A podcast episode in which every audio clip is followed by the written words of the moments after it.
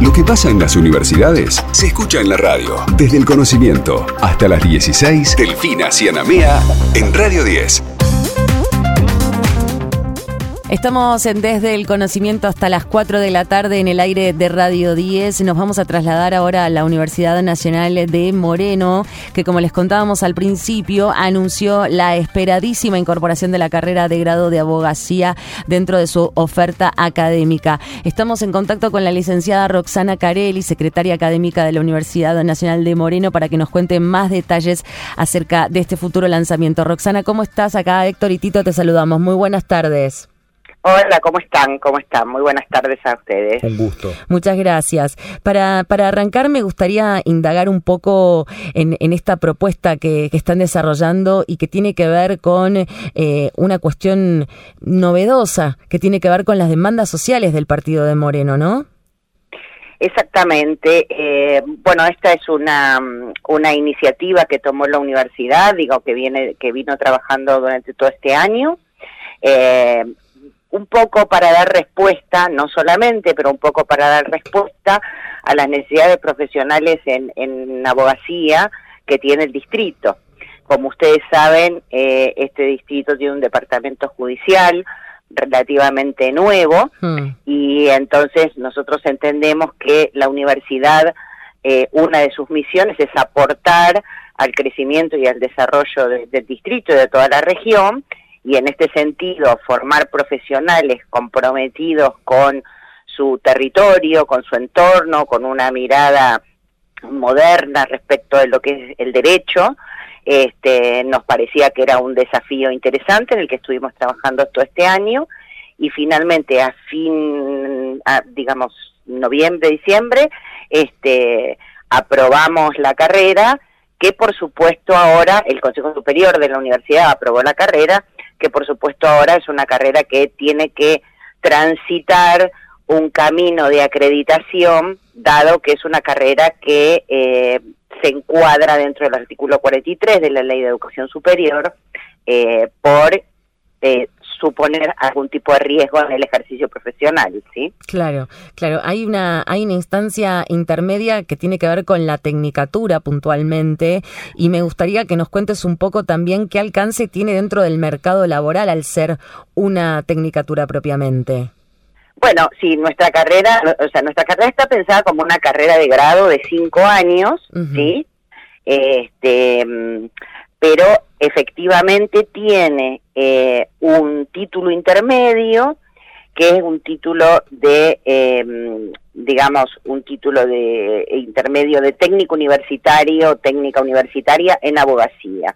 Esto básicamente lo que permite es a estos estudiantes que hayan adquirido este, este título intermedio tener una primera inserción en el, en el mercado laboral, tanto en el sector público como en el sector privado. Nosotros mm. estamos bastante interesados en que nuestros estudiantes este, y nuestros graduados aporten a, una mejora en, en, la concepción del derecho eh, en nuestro país y en nuestra región.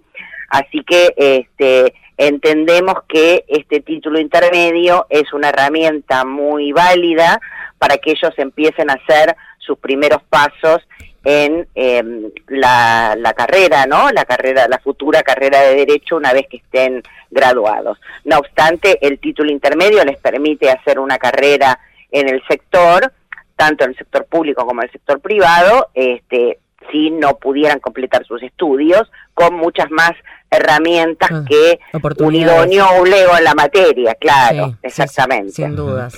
Esto que representa una posibilidad que, que, se distingue, novedosa, para una carrera como la de abogacía, de alguna manera me parece también va de la mano con lo que es la demanda hoy actualmente en el partido de Moreno, ¿verdad? Es decir, en tres años, en teoría, ustedes contarían con una cantidad de técnicos que ayudarían claramente a ir eh, de algún modo descomprimiendo lo que es la necesidad que hoy tiene el partido en materia judicial.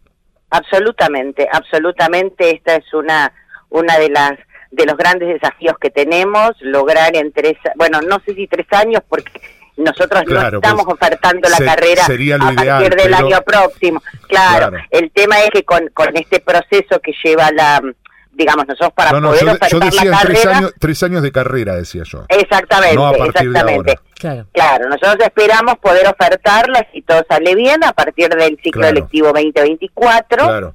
Y eh, ya en 2027 eh, tendríamos los primeros graduados pudiendo aportar al fortalecimiento de este departamento judicial, que es un departamento nuevo y que este tiene amplísimas demandas, es una zona con una gran cantidad de población, con una gran complejidad. Sí, de hecho, eh, te, iba a, mencionar esto, digo que, que me imagino que debe haber tenido un gran impacto en el territorio. Digo, muchas veces la gente tiene que trasladarse a otros lugares para poder estudiar este tipo de carreras y el hecho de que la tengan muchísimo más cercana, me imagino que los debe motivar en, en, un montón de aspectos. No sé si ya han tenido devoluciones respecto de esto, pero. No, por supuesto, por, por supuesto, de todos los actores públicos y privados y las organizaciones del territorio y asimismo este, de, de, estudiantes o hermanos de estudiantes, este, o, bueno, eh, la comunidad universitaria en general recibió la noticia con,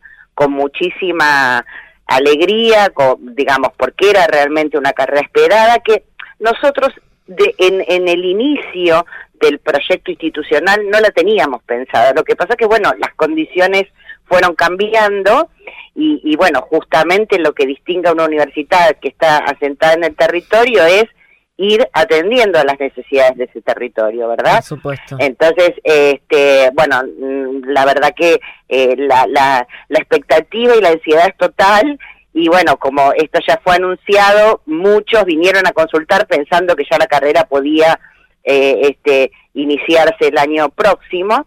Este, obviamente a lo que dijimos que no, porque además me parece importante marcar que en este año 2023 la Universidad Nacional de, Moreno abrió cuatro nuevas carreras. Wow. Eh, Contanos un poco también sobre eso, Roxana. Claro, abrió cuatro nuevas carreras, las cuatro carreras de diseño, que también eran una demanda muy muy importante en el partido. Ahí tenemos como tenemos diseño industrial, diseño de comunicación visual, diseño multimedial y diseño indumentaria. Esas cuatro carreras se, se abrieron este año y tuvimos casi 2.000 inscripciones para esas carreras este, así que ya tenemos un desafío grande en poder absorber esa cantidad de gente y, bueno, y el armado de estas cuatro nuevas carreras, ¿no? Claro. ¿Qué, qué, balance has podido hacer o, te ha dejado, digo, ya hablamos de, este 2023, pero me, me, gustaría también hacer un repaso de lo que sucedió de cara a las fines del 2022? Eh, bueno, el 2022 fue un año de muchísimo trabajo, o sea, a ver, la verdad que las universidades eh, venimos haciendo un gran trabajo eh, y en esto Moreno no fue la excepción, eh, un gran trabajo desde el 2020, ¿no? Desde el inicio de la pandemia. No es porque antes no lo hiciéramos, pero pero nos imprimió nuevos desafíos. Seguro, sin lugar a dudas. Así, Así que 2020 y 2021 fueron años de muchísimo esfuerzo para poder sostener las cursadas, capacitar a los docentes, capacitar a los estudiantes, eh, sostener la vida universitaria, la actividad universitaria con altísimos niveles de calidad eh, durante eh, un periodo de excepcionalidad como fue la pandemia. Nosotros ya a mediados del 2021 recuperamos alguna presencialidad en algunas materias y, eh, y el año pasado, digamos el 2022, fue un año de la vuelta completa a la presencialidad, más allá de que seguimos sosteniendo muchas actividades virtuales, ¿no? De manera complementaria. Nosotros no hemos querido abandonar esta modalidad que en muchos casos nos dio muy buenos resultados, ¿no? Para estudiantes que tal vez tienen más dificultades por cuestiones laborales, por sus tiempos, por, por tareas de cuidado. Entonces, este, digamos, si bien no es una opción para todos, pero para algunos esto favorece la accesibilidad lejos de eh, de, de, de, de, resultar un obstáculo como pensábamos cuando empezamos con la, con la este, virtualidad, de, lo, de lo poco bueno que ha dejado la pandemia. Exacto, absolutamente, absolutamente. Nosotros creemos que, que fue un, un gran aprendizaje forzoso para todos y, la verdad que esto ha incluso mejorado las prácticas docentes. Este, los docentes han tenido que repensar cómo dictar sus clases en este marco y estas cosas han introducido tecnologías, didácticas, eh, nuevas formas de, enfocar los temas. la enseñanza más participativa, con un mayor nivel de autonomía de los estudiantes y creemos que esto es una ganancia que tenemos que seguir alimentando y sosteniendo, aun cuando obviamente favorecemos la presencialidad porque la vida universitaria transcurre en las aulas, en los espacios universitarios, en los campus físicos, ¿no? Pero eh, complementándolo con las actividades virtuales. Te agradecemos muchísimo por esta comunicación, Roxana, y obviamente desde acá nuestras felicitaciones para lo que se viene en este próximo año, que se nota que tiene un gran laburo detrás. Gracias por estar hoy acá en Desde el Conocimiento.